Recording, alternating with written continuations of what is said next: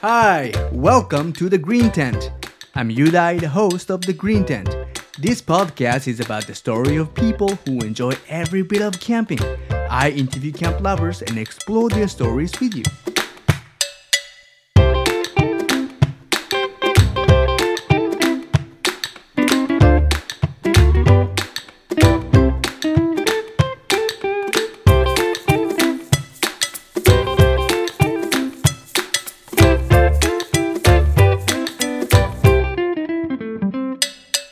ちは、ザ・グリーンテントです。この番組では、キャンパーたちのキャンプにまつわるストーリーを探っていきます。本日は第1回目の放送として、ガノさんをお招きしています。ガノさん、こんにちは。こんにちは。は聞こえますか？い、聞こえますよ。よく聞こえますよ。ありがとうございます。じゃあ今日はよろしくお願いします。ぜひお願いします。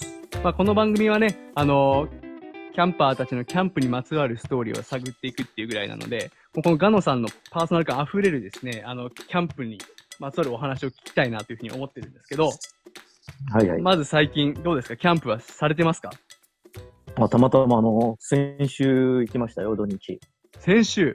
はい。また最近の話ですね。どこ、どこに行かれたんですか？えーっとですね、私今福岡、九州なんですけれどもね。あ、九州から？えーはい。えーっとね、やめってところがありまして、お茶で有名なやめ茶のえやえめ、そこに星野村っていうのがあるんですよ。ええ。へで、星野村っていうぐらいで、天文台もあるぐらいの星がもうやたら綺麗なところで、今回、たまたま初めて、えー見つけまして、で、行ってみました。そうなんですね。へえ、キャンプ、キャンプそのものはもうどのくらいされてるんですか？さあ、私ね、あの、昔ね、あの、うん。ボーイスカウトってのに入ってましてね。はいはい。だからもう、言ってみりゃ小学生の頃から、いや小学、生幼稚園かな。はい、ぐらいから、まあそういう、うん、ボーイスカウトのキャンプやってましたね。その頃から、ただ今みはいはいはい、どうぞどうぞ。いやいや、えーで、今みたいなキャンプスタイルな、キャンピングスタイルになったのはもう、それでももう、うーん、30年以上にはなるんじゃないですか30年ですか。はいはい。歴長いですね。長いですね。今、じゃあ、おいくつぐらいなんです？年はですね、はい。まあ、あの、65でございます。65で、はい。はい。まだ現役でキャンプをされてるということですね。はい。そうなんですなるほど、なるほど。おかげさまで。んその、ボーイスカウトでキャンプを始められてから、今今に当たるまで、こうんのキャンプのあり方って、どんどん変わってきたと思うんですけど、昔やってたキャンプと今やっていたキャンプってどう違いますか？いや、まあ、ボーイスカウトの時はね、これはもう組織ですからな、もう全然今とは比較できませんけれども、まあ、あの、キャンプギアっていうと、まずテントがね、昔はもう、うん。屋根型テントって言って、まあ、家の屋根の部分だけみたいなテントですけどね。屋根の分だけ？あのスクリーンの、いわゆる壁とかはないんですか？うーん、壁はね、20センチぐらいあったかもしれないね。?20 センチ？高さから言えば。そうそうそうそう何もできないじゃないですか、20センチじゃ。あ何もできない。ただもう寝るだけです、キャンテントはね。なるほど。で、まあそういう、そういう時代ですね。今もその、テントの一人用的なものは持ってますけどね。もう何年も開いてませんけれど、へえ、まだあるんですね。ありますね。うーん。うん、で、今の、この間キャンプ行っても思ったんだけども、あの、テントがね、はい。すごいですね。だからすごい。と言いますと。もうあれはテントじゃないですね。家ですね。ね テントじゃない。昔はい屋根、屋根だけの20センチの壁しかないこガノさんからしてみると、あれは家だと家です。もうリビングから、まあ昔あのフライシートって言ってまして、今ではタープって言いますけどね。あの、あーテントと別に、ええわかりますよえータープ、わかりますね。はい、もちろん。そのタープすら今はもう別立てはしてないですね、皆さんね。テントとタープが一体型。ああ、ありますね。そういうドームテントと言われる。ですね。はいはい。ね。なるほど。あれはね、すごいですね。でもタープも、あ、うん。うんそうんん、それなりに皆さん、まだされてる印象もあるんですけど、そうでもないですか？いやいや、されてる方ももちろんいらっしゃるんですけれどうも、んあの まあまあ、言ってみりゃ一体型、あれ立てるの大変だろうと思いますよ。そうですね。まあ、実際、この間行ってた時も、後から来たキャンパーが、うん、えー男性二人組だったんですけれども、はい。なんで二人でこんなに大きなテントがいるの？みたいな。も うなんか、別荘を建築してるような感じで、設営に1時間かけてましたよ。1時間ですか？でもはい、もう多分そのくらい。うん。なるほどね。じゃあ、ガノさんはもう手慣れたもんで、すぐ立てれるんですか？私の持ってるテントはね、これはあの、はいあれ、ブランドとか言っちゃっていいんですかね？あ、全然大丈夫ですよ。え あの、この番組のタイトルであるグリーンテント、えーはいまさしく、あの、モンベルっていうところがありましてね。ええ。でモンベルのね、ムーンライトセブンってやつを持ってるんですよ。ムーンライトセブン。もう、そうそうそう。型式としては今、廃盤になってる。もうないないないない。昔からそれなんですか？もう昔、昔っていうか30年ぐらい前キャンプをまた始めた時からですね、オートキャンプが多かったんですけどね。うーん、なるほどね。あの、まあ、ムーンライトっていう由来が月明かりでも一人で建てられるっていう。あそういう由来、そうなんですか。なんか素敵なタイトルですね。そうそうそう。月の光で一人で建てられるっていうことで。まあ、いやもう、本当簡単です。フレームも簡単だし。うんえーあの、非常に簡単。こんなシンプルなやつはない。ドーム型ですけどね。なるほどね。でそれを今も使っておられるということですか？ああ、そうそうそうそうそうそう、なるほど、ね。だいぶ古くはなりましたけども。水吐きとかも全然もうない感じですか？まだ全然いやー、まあ良くないでしょうね。その テントの上に、さらに二重になってるフライがついてる、フライテントがですね。はい。フライがついてるので、まあまあうん、十分使えますね。なるほどね。でもいいですね。なんか長年ずっと大事にされてきたギアで、今も現役でされてるっていうのはね。いや、本当そうですね。いや、他のテント見ても全然羨ましくないですね。なるほどね。はいうん、今回のテントサイトもそういう新しい、なんか別荘の分譲地ができたみたいなテントサイトなんですけど、あの、自分のとこだけなんか非常にレトロの世界、うん昭和の世界、でもその中で、やっぱ、なんか逆に誇らしいですよね。そうですよね。うん多分、僕もその、うんその昔から使っておられるテントをもし、キャンプサイトで見かけたら、うん明らかに今のとはね、デザインともち、デザインも違うでしょうし、でも逆にその、ねその味っていうんですかね。あれがまたいいなって間違いなく思うと思うんですよね。ああ、ありがとうございます。ね。で、うんあの、キャンプに関してはもう長年されてるってことなんですけども、ずーっとこれまで定期的にしてこられたんですか、いや、定期的ではないですね。うんやっぱ最初、まあ、あの、もうずいぶん長いことやってなくって、まあ、子供が生まれてからですね。えーで、まあ、あの、近所の人たちとも仲良くなって、じゃあう、んキャンプ行こうか、みたいなところから始まったのが30年ぐらい前ですね。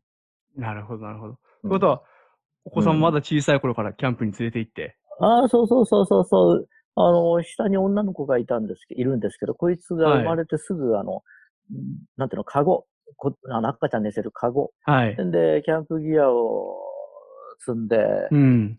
あの、当時、これは車の名前も言っちゃっていいんですかね。大丈夫ですよ。ふ、古い古いパジェロに乗ってたんですけども、はい。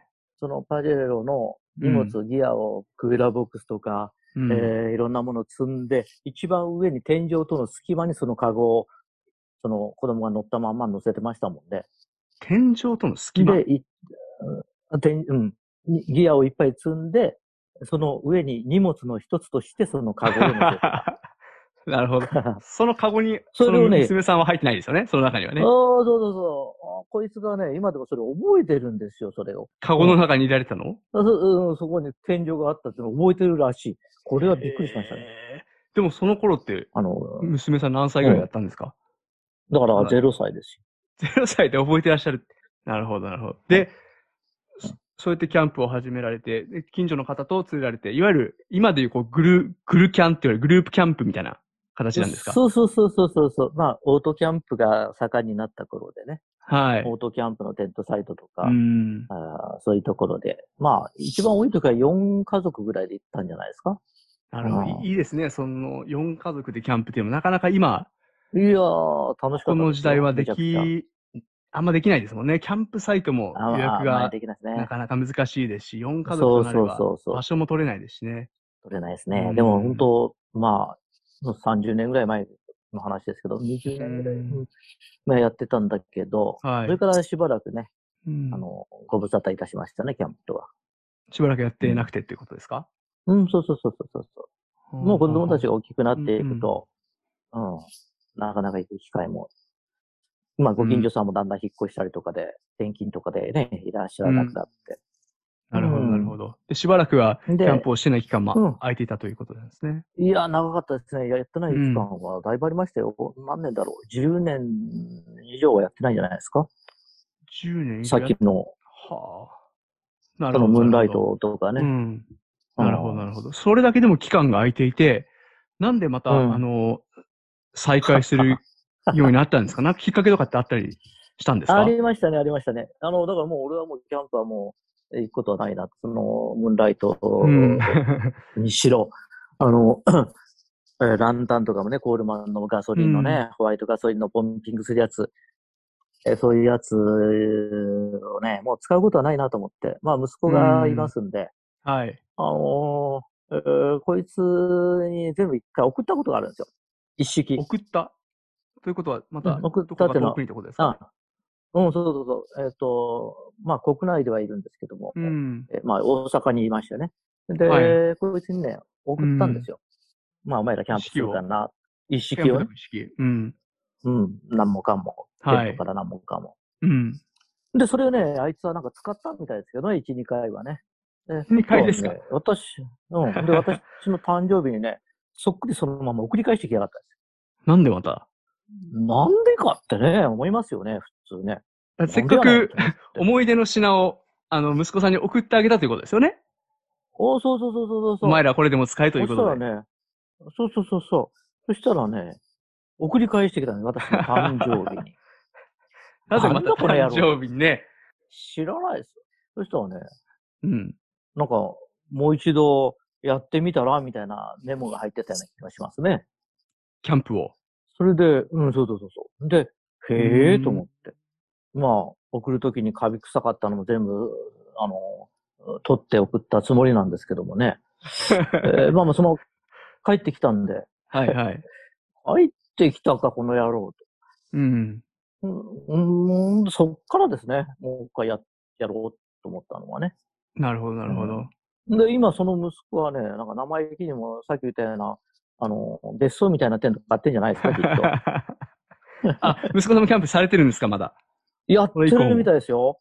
え同じようにね、あそこにも子供がおりまして、うん。えーその子と一緒に、あの、うん奥さんと三人でいた、やってるみたいです。いいことだと思いますね。そうですね。でも、うん。よかったですね。なんか、そのキャンプ道具を息子さんに送送って、うん。で、それを使ってもうキャンプをしてなくて送り返してるっていう意味合いじゃなくて、もう、もう一回、もう一回、ま、息子さんとしてもそれがきっかけになったのかもしれないですね。まあ、そうかな。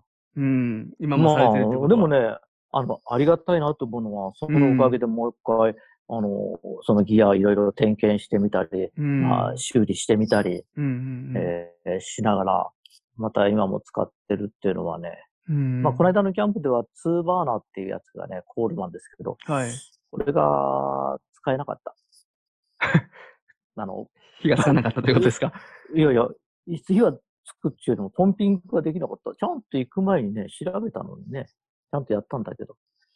つでもねあポンピングするタイプのツーバーナーですか？そうそうそうそうそうそう。はあ。あの、あれ見たことはいいですよ。見たことはありますけど、使ったことはないですね。うんあの、なんか、ランタンも LED だったり、なんだかあの白いランプね。うんやっぱりちょっと違いますよね。やっぱ温かみがね。そうですね。さっきおっしゃったその、うん。コールマンのランタンとおっしゃいましたけど、やっぱりあれです。うんホワイトガソリンの昔ながらのあのオールドファッションなランタン使ってるんですか？そうそうそうそう、あれはいいですよ。もう温かいです。で、前々回のキャンプの時うんにこれが、やっぱポンピングとかダメだったんで、ジェネレーターっていうのがあるんですけども、はいはい。それをあのー今便利ですよね。ネットで全部買えるからね。そうですね。取り寄せて、あのー取り替えてみたら使えましてね。うん。うん。で、一つは、ちょっとダメだったんで、もう一回、うんジェネレーター変えようと思いますけれども。あの、僕もランタンが結構好きでね、あの、うん、うん。コールマンのシングルマントルのランタンを使ってるんですけどいい、ですやっね。ぱりあいいので、すね。工程としてもめんどくさいじゃないですか。今ある LED のあの、いわゆる電池のランタンと比べると、工程も多いですし、あ管理も大変ですしね、危険ですし。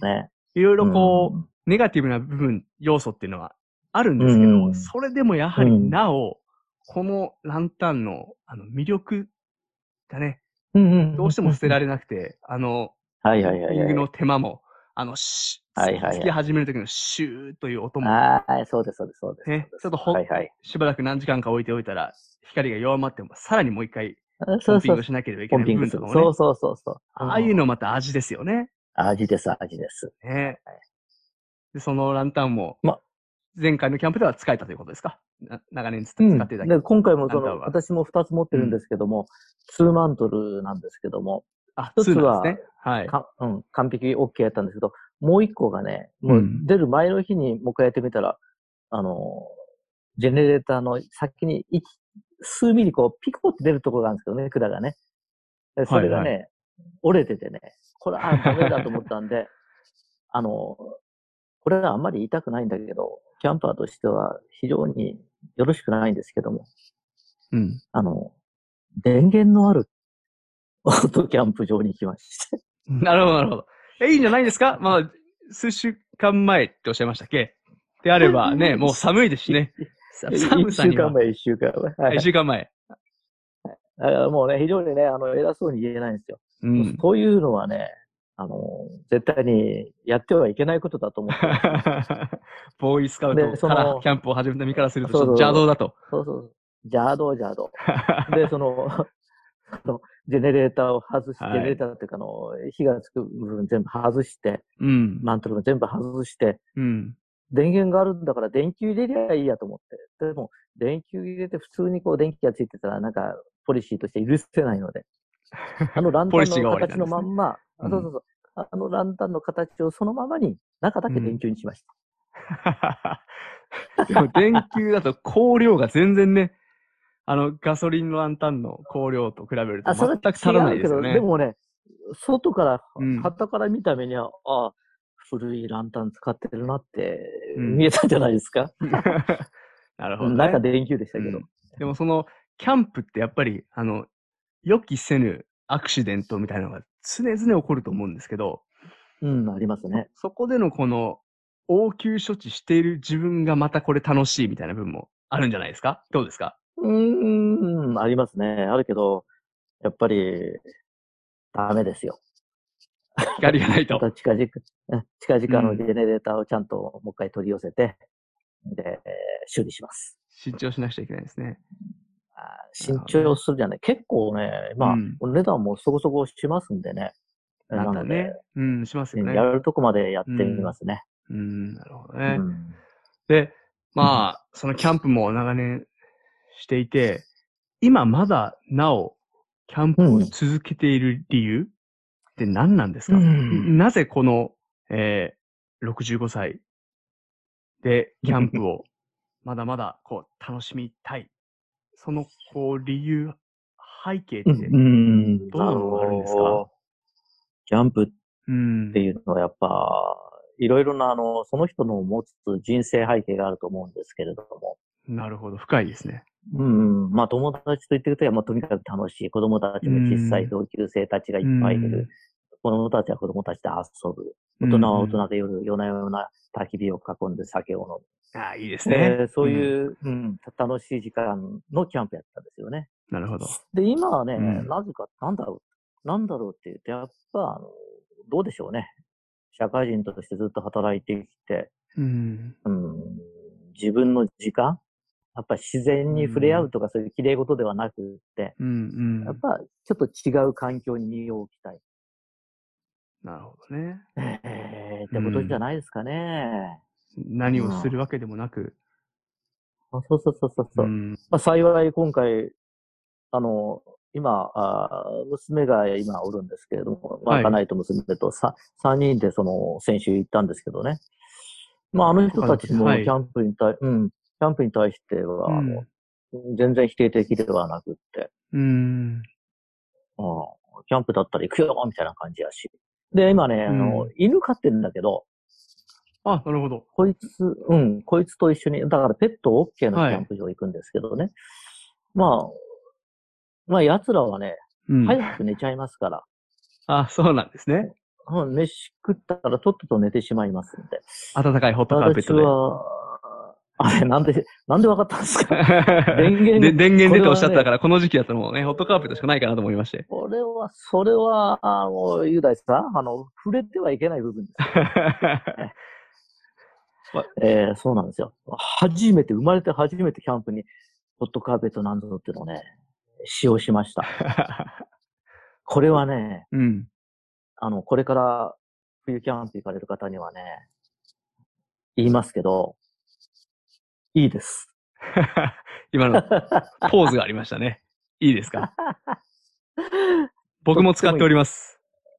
マジですか？やめなさい。使いますね。もうあの、あそれはもう10ダメです。11月の中旬を過ぎてくると、床冷えですかね？あの、するんで、あの、地面冷えますからね。冷えるからもう、でもホットカーペットさえあれば、いやいやいや、なんか快適に。キャン キャンプにその電源があることがおかしい。まあ確かにね。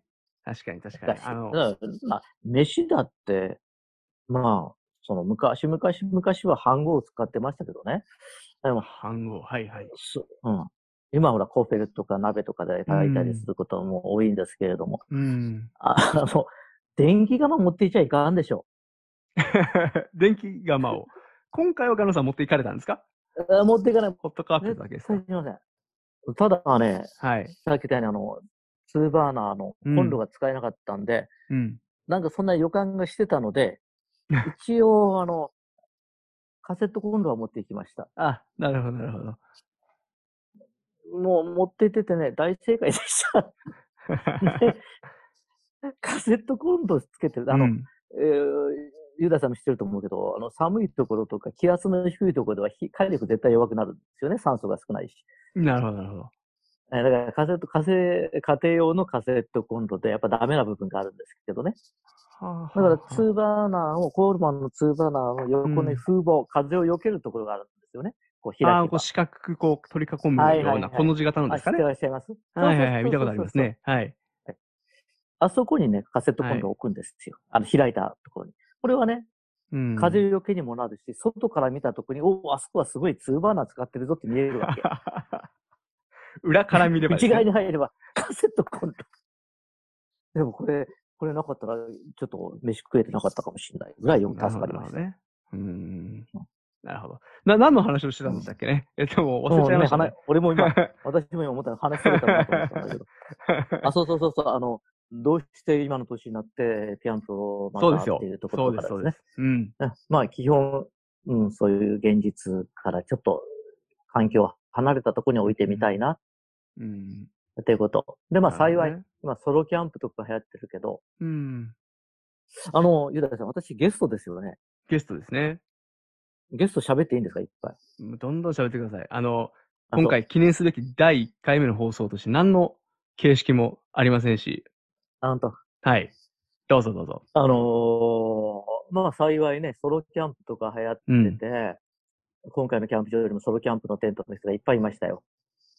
ああ、でもやそうなんですね。うん、ソロ、うん、あの、一人用とか二人用とかのもううん小さなテントが今ありますもんね。はい。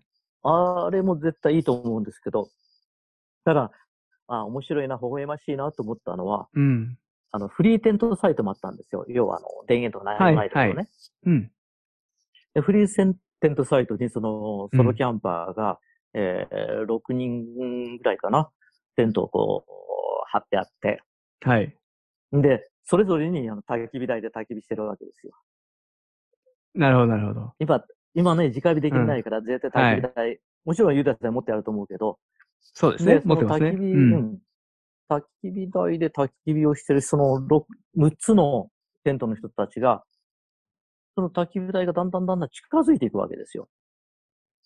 なるほど。あれ？と思って。う んで、見てるとね、うん。焚き火台がいつの間にかね、輪になってるんですよ。はあ。テンテントはそのまんま、うんなんかあのーなんていうの？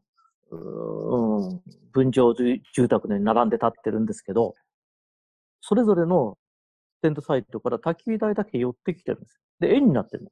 で円になったその6人が自分の焚き火台の前に円になって、まあ、お酒飲んだり談笑してるんですよね。これいいですよね。だけどまあ、それぞれの生活の中で、えー、いろんなことがありながら、そのキャンプに来たものの、やっぱそういう同じ境遇の人たち、仲間たち。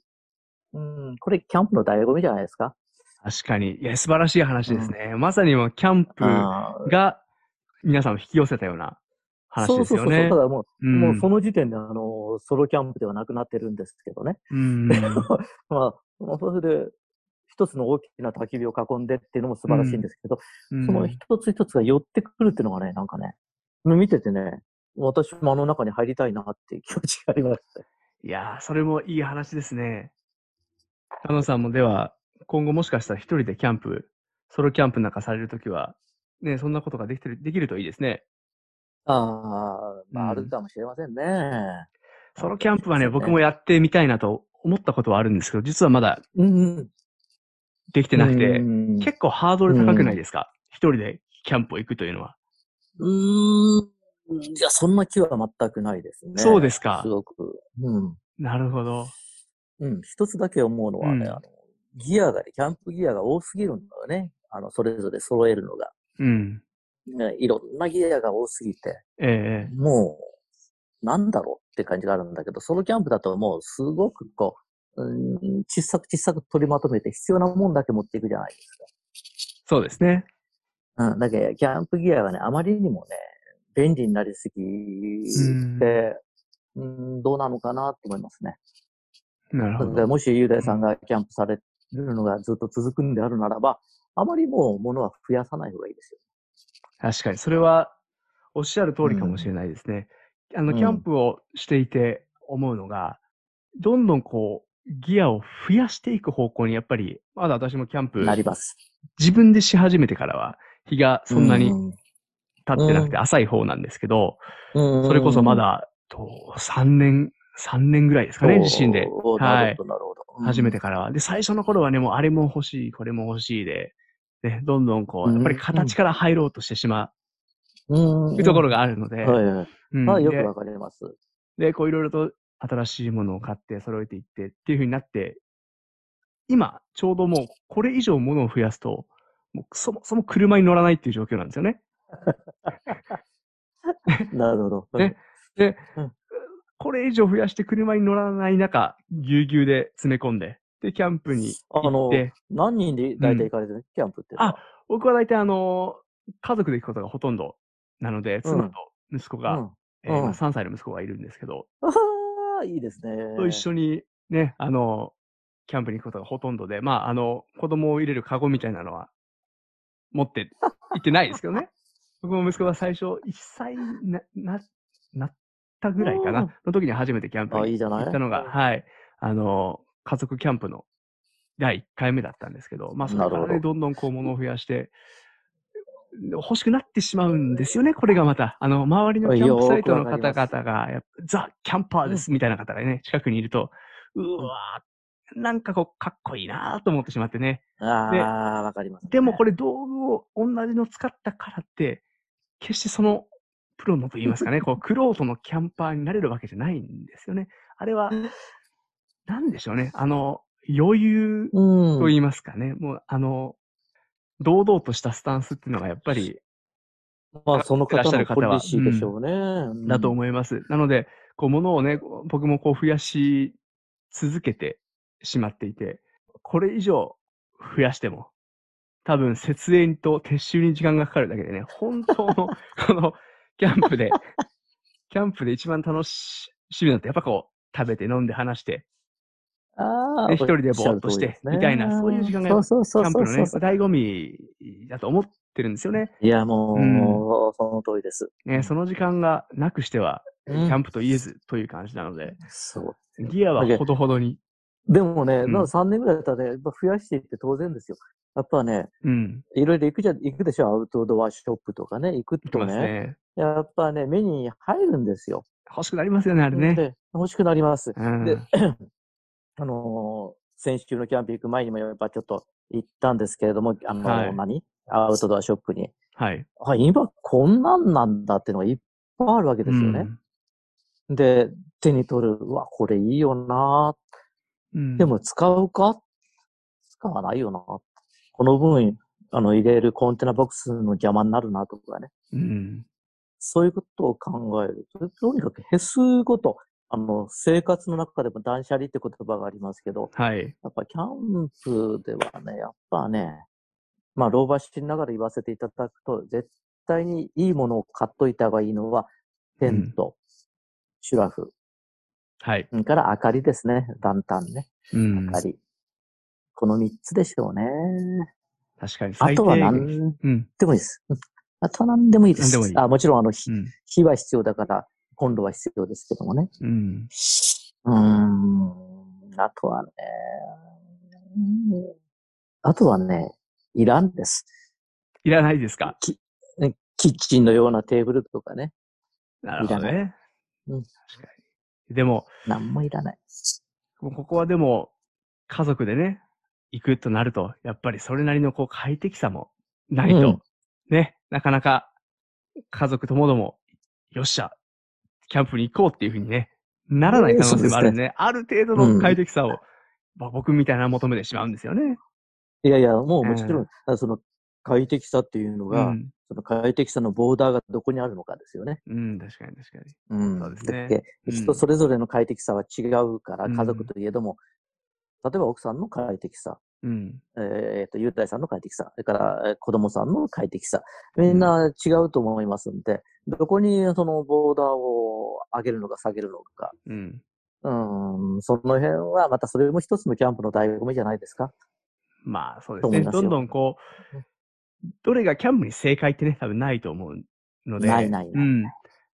そのじ、その時代、その人のスタイルに合った楽しみ方でね。そうそうそうそう。うん、やっぱやるのがベストですよね。あのーやってる本人、うんそれから参加してる家族うん。なり友達うんが、みんなが、あ、楽しかった、行ってよかったって思えれば、大成功だし、うんそして、それとはまた真逆かもしれないけども、行った人たちそれぞれが、はい。うん、あいい時間、まあ、これ楽しいとか別の話で、えーいい時間が取れたよなとか、ちょっと考える時間が持てたよなとか、あはい星が綺麗だったなとか、うん。焚き火が気持ちよかったよな、暖かかったなって、うん。えーいう時間が取れれば、まあ、日常生活で一生懸命働いたり、えーうん。頑張って学校行ったりしてる人たちの、どっかのこう、うん、隙間時間にそういうのがあれば、うん。何かあった時には、キャンプ行こう。キャンプ行ったら楽しいぞ、楽しいっていうか、ワイワイ楽しいじゃなく、うん。なんていうかな？まあわかるかな？まあそういう時間が取れれば、うん。もう、そういうじ、うん、時間が取れるのがキャンプの醍醐味。えーキャンプをやる、えー一つの大きな、うん、目的、うん、なのかなって気がしますけどね。いや、うん素晴らしいと思います。あの、私も、僕自身もすごく同感する部分があって、あの、うん、うん、うん、うん。僕も小さい頃よく両親にキャンプを連れて行ってもらってたんですよね。そうん。あう。の、うん家族だけじゃなくて他の、ね、それこそ親戚のだったりとか、あの、両親の友達とか、あの、学校の友達とかも含めて、いわゆるグループキャンプみたいな形をとって、行くことも多かったんですけど、で、やっぱり、ある一定の年を超えてくると、あの、うん家族でのキャンプっていうのもなくなりましたし、あの、うん。やっぱり環境が変わっていくと、あの、どんどん変化していくものだと思うので、うん、やっぱり、やり、やらない期間っていうのが僕も長く空いたんですよね。それこそ、うん。どのくらいですかね、10、15年ぐらい空いた空いたんじゃないですかね。ほう、で、大人になって、なんかふと思い立って、友人たちとキャンプに行こうっていう話になって、あの、その時はグループキャンプというか、あの、友達のグループを何いくつか集めて行ったんですけど、うん。で、その時、うんうん何もこう、意識してなかったんですけどね、この、テントを立てる時の、あの、このペグをうん。ハンマーで打ち込む、おあの、うん。金、あの、金物と金物が当たるあの響く音だったりとか、なるほど。テントが立ち上がって、あの、ジッパーのこうチャックの部分はい、ですね。わかります。あれをこうはい。開けるときの、開け閉めするときのあのうんズズズっていう音がですね、不思議なもんなんですけど、あの、感感覚としてす覚えてるんですよね。ほう、ほうほう。で、もう十何年行ってなくて、キャンプなんて、ほとんど考えてもなかったうんような時代がずっとあったのに、そのうん久しぶりにキャンプをしてみると、あの、ほんと些細なハンマーを叩く、あペグを叩く音だったりとか、うんもうあうん。あの音がですね、体が覚えてて、感覚的に覚えていて、あ、これこれっていうのがですね、あるんですよ。だから、あいいなぁ。うん。ああの、今、ガンノさんがおっしゃったような、その、その人たちそれぞれのそのキャンプうのあ,、うんあり方みたいな部分。うーん。うんっていうのはやっぱり大事、大事と言いますか。あの、僕自身すごく共感できる部分があったなと今の話ちょっと思ったんですよねう。わぁ、なるほどね、うんそれはすごいいい話だな。う。うんん、そう思いますね。うん。本当ね、些細なことなんですけどね。うん、うん、キャンプやってた人たちは、やっぱ、年を取ってもキャンプ、ううん、ん。アウトドア、まあ今、芸能人たちもね、あの、山買う人もいたりとか、あるけれども、はい。あの、ヒロシっていう人はね、なんか、どっちかっていうと、そっちが本業みたいになっちゃってますけど、まあ、あの、うん今、お子さんがいらっしゃる3歳って言ってらっしゃったけども、はい絶対いい経験してると思いますよ。うん。だけど、その子が大きくなった時に、まあ、また買って思った時なんかに、キャンプ行こうかとかなると、とても嬉しいじゃないですか。そうですね。僕としてうは嬉しいですよね。うんうんうん。まあ、少なからず、まあそのますね子供の、子供の頃のその楽しかった感覚っていうのがね、また大人になってから、そうですようんね。まあ、蘇ってくるじゃないですけど。うんうん、大げさな話に、あの、大げさかもしれないけど、結構、人間形成というか、その人の考え方にも影響してくる、うんまあまあ、ちょっと大げさかな。まあまあね、楽しめばいいんじゃないですか？うん。うん、そうですね。と思いますよ。うん。はい。ありがとうございます。うんうん。いいえいいお話を聞きました。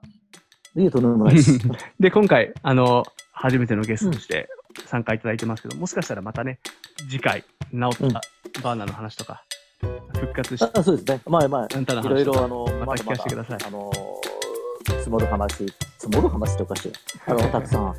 えーいろいろな、えー話題は、まあ、生きてくん、生きてきた分だけ持ってるつもりなので、うんまあ、これを聞いてる方々が、もうアウトドアとキャンプとか、また、うん、そういう自分時間を大切にしたいなと思う方がいらっしゃって、うん参考になるんだったら、とても幸せです。ありがたい、ありがたいなと思います。いこちらこそ、んありがとうございました。えはい。えいえいえ、はいとんでもないです。またよかったら呼んでください。ぜひぜひ、はい、ありがとうございます。どうも今日はありがとうございました。いえ、とんでもない、ありがとうございました。はい。では、それでは、はいはい、失礼します。はい失礼します。